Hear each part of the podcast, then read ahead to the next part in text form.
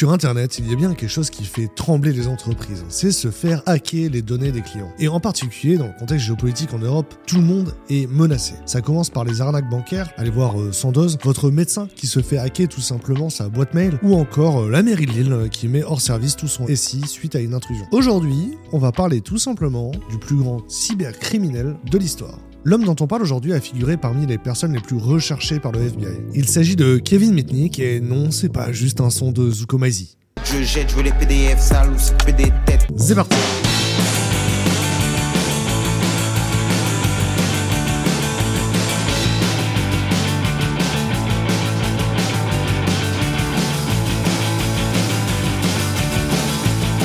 Kevin David Mitnick est né le 6 août 1963 à Van Nuys, en Californie. Il grandit et fait ses études à Los Angeles. En parallèle, il lance sa propre radio amateur et c'est là qu'il va choisir son surnom, le Condor.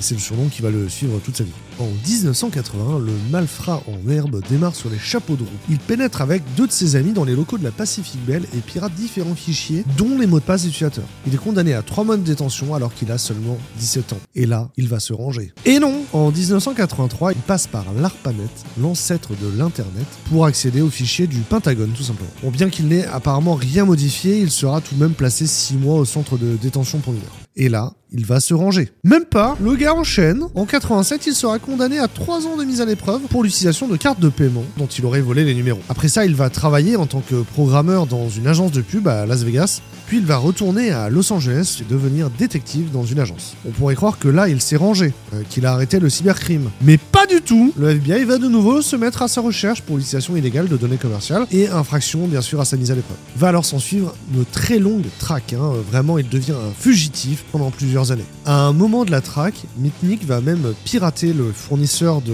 réseau téléphonique à Los Angeles qui gère en particulier les numéros des agents du FBI. Ça va lui permettre de savoir à tout moment la position de ses poursuivants et de leur échapper encore et toujours. La légende dit que euh, un jour il aurait constaté que le FBI était passé chez lui en son absence, mais il savait qu'ils avaient besoin d'un mandat pour revenir effectuer une perquisition. Il a donc enlevé tout ce qui pouvait intéresser le FBI de son appartement et placé une grosse boîte de donuts avec écrit dessus FBI Donuts. L'histoire raconte euh, qu'ils n'ont pas mangé les donuts.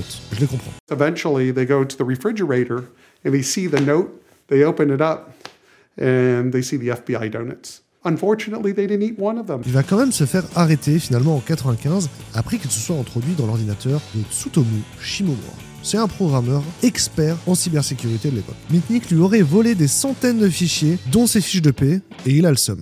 Pour ce faire, Mitnick a essayé une technique en particulier, l'IP spoofing. Ça consiste à utiliser l'adresse IP d'un autre ordinateur lui serait autorisé à accéder à cet ordinateur-là. Il va donc se connecter à l'ordinateur de la maison de vacances de Shimomura en utilisant l'IP d'un ordinateur de l'université Loyola à Chicago, qui est bien whitelisté. Et tout ça en plein milieu de la nuit de Noël pour être sûr qu'aucun ordinateur se connecte à cet ordinateur-là en question. Sauf que le pare-feu de Shimomura, il envoie un log chaque heure à son boulot, au centre de calcul de San Diego. Et ses collègues, du coup, vont l'appeler, euh, bien qu'il soit en train de partir en vacances, pour lui dire qu'ils ont repéré une intrusion. Shimomura, ça l'a clairement saoulé, et du coup, il va se mettre avec ses collègues à aider le FBI pour retrouver Kevin Mitnick. Il s'installe chez Well, une sorte de méta FAI de l'époque. hein. Ils ont remarqué que plusieurs comptes chez Well ont l'air compromis. Ils sont en overquota alors que personne ne l'utilise et ils sont convaincus que c'est Kevin Mitnick qui l'utilise comme des passerelles pour ses attaques qui sont similaires à celles qu'il a fait sur l'ordinateur de Shimomura. Et ils ont raison, en observant le réseau, ils vont pouvoir observer Kevin Mitnick qui infiltre le réseau de Motorola tout simplement pour compromettre le logiciel de sécurité.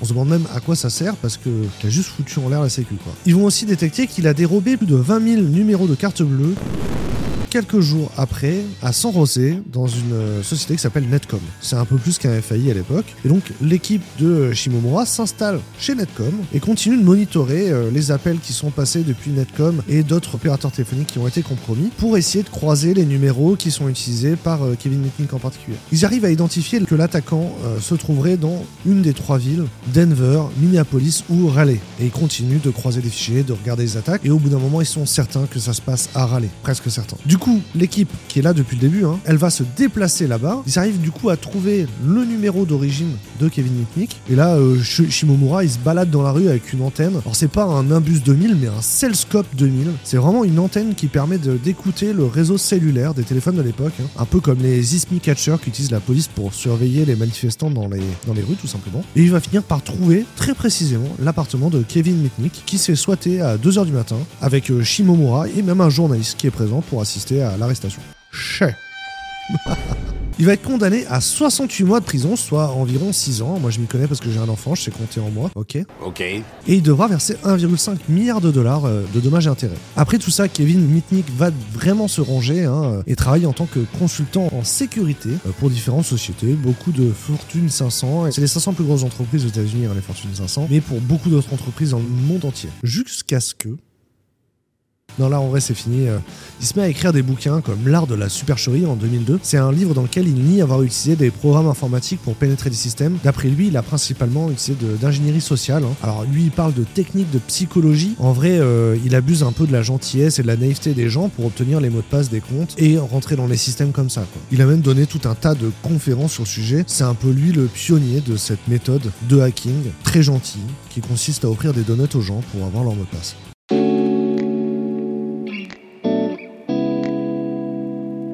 Kevin Mitnick, c'est souvent euh, celui qui est considéré comme le plus grand hacker de l'histoire, mais il n'a clairement pas été le seul hacker à avoir fait des dingueries. Euh, On trouvait cool de vous parler de différentes attaques intéressantes, parfois sans conséquences, parfois avec des conséquences. Déjà pour commencer, on pourrait penser au piratage de Twitch hein, qui a eu lieu il y a deux ans maintenant. Il a fait beaucoup de bruit.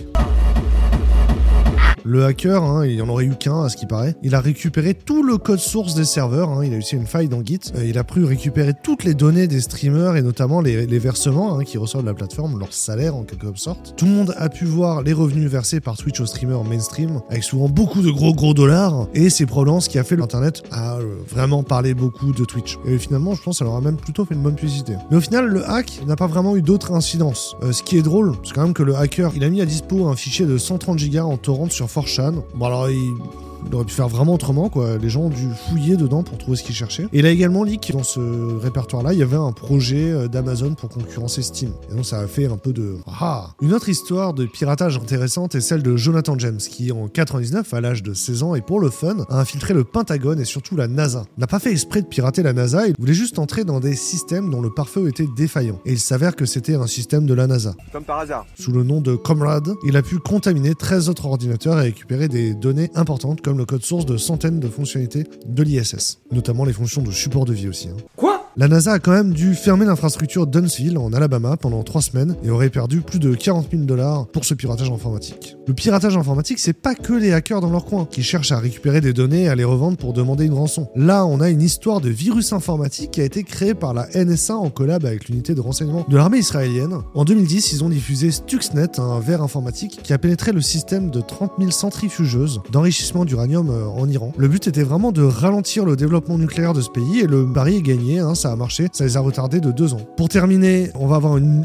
histoire hein, un peu plus légère avec Kevin Paulson, euh, qui aimait beaucoup les Porsche. En 1990, la station de radio de Los Angeles Kiss FM organisait un concours pour gagner une jeune Porsche 944 et euh, c'était la 102e personne qui a appelé le standard qui le gagnait. Bon bah Kevin, il a piraté la ligne téléphonique de la station pour être bien le 102e, un peu le scalper de l'époque, hein, mais vraiment avec des lignes téléphoniques et une Porsche. Simple, efficace, hein, il va quand même se faire griller plusieurs mois après et sera condamné à 4 ans de prison à cause d'autres délits qu'il avait également commis. Des anecdotes sur la cybercriminalité, il y en a des milliers et c'est pourquoi on va s'arrêter là parce que j'ai besoin d'aller acheter mon vélo. On espère encore une fois que le sujet vous a plu, n'hésitez pas à laisser un commentaire ou à balancer d'autres histoires qui vous intéressent. Il y a d'autres hackers qui sont intéressants dont on aimerait bien parler en vidéo. Dites-nous de quel hacker on va parler dans la prochaine vidéo. On va sortir bien sûr d'autres contenus sur la cybercriminalité et surtout sur la cybersécurité. Donc on a déjà des contenus avec des clients hein, comme Holistic, mais on a d'autres contenus qui vont sortir. Donc pensez à vous abonner parce que c'est un sujet qui nous concerne tous, que ce soit les utilisateurs, les services publics qui seront hackés, mais aussi bien nous en tant que développeurs, la sécurité applicative, euh, les rôles dans les applications, etc. Ça concerne vraiment tous les métiers, tous les utilisateurs, ça concerne tout simplement les citoyens.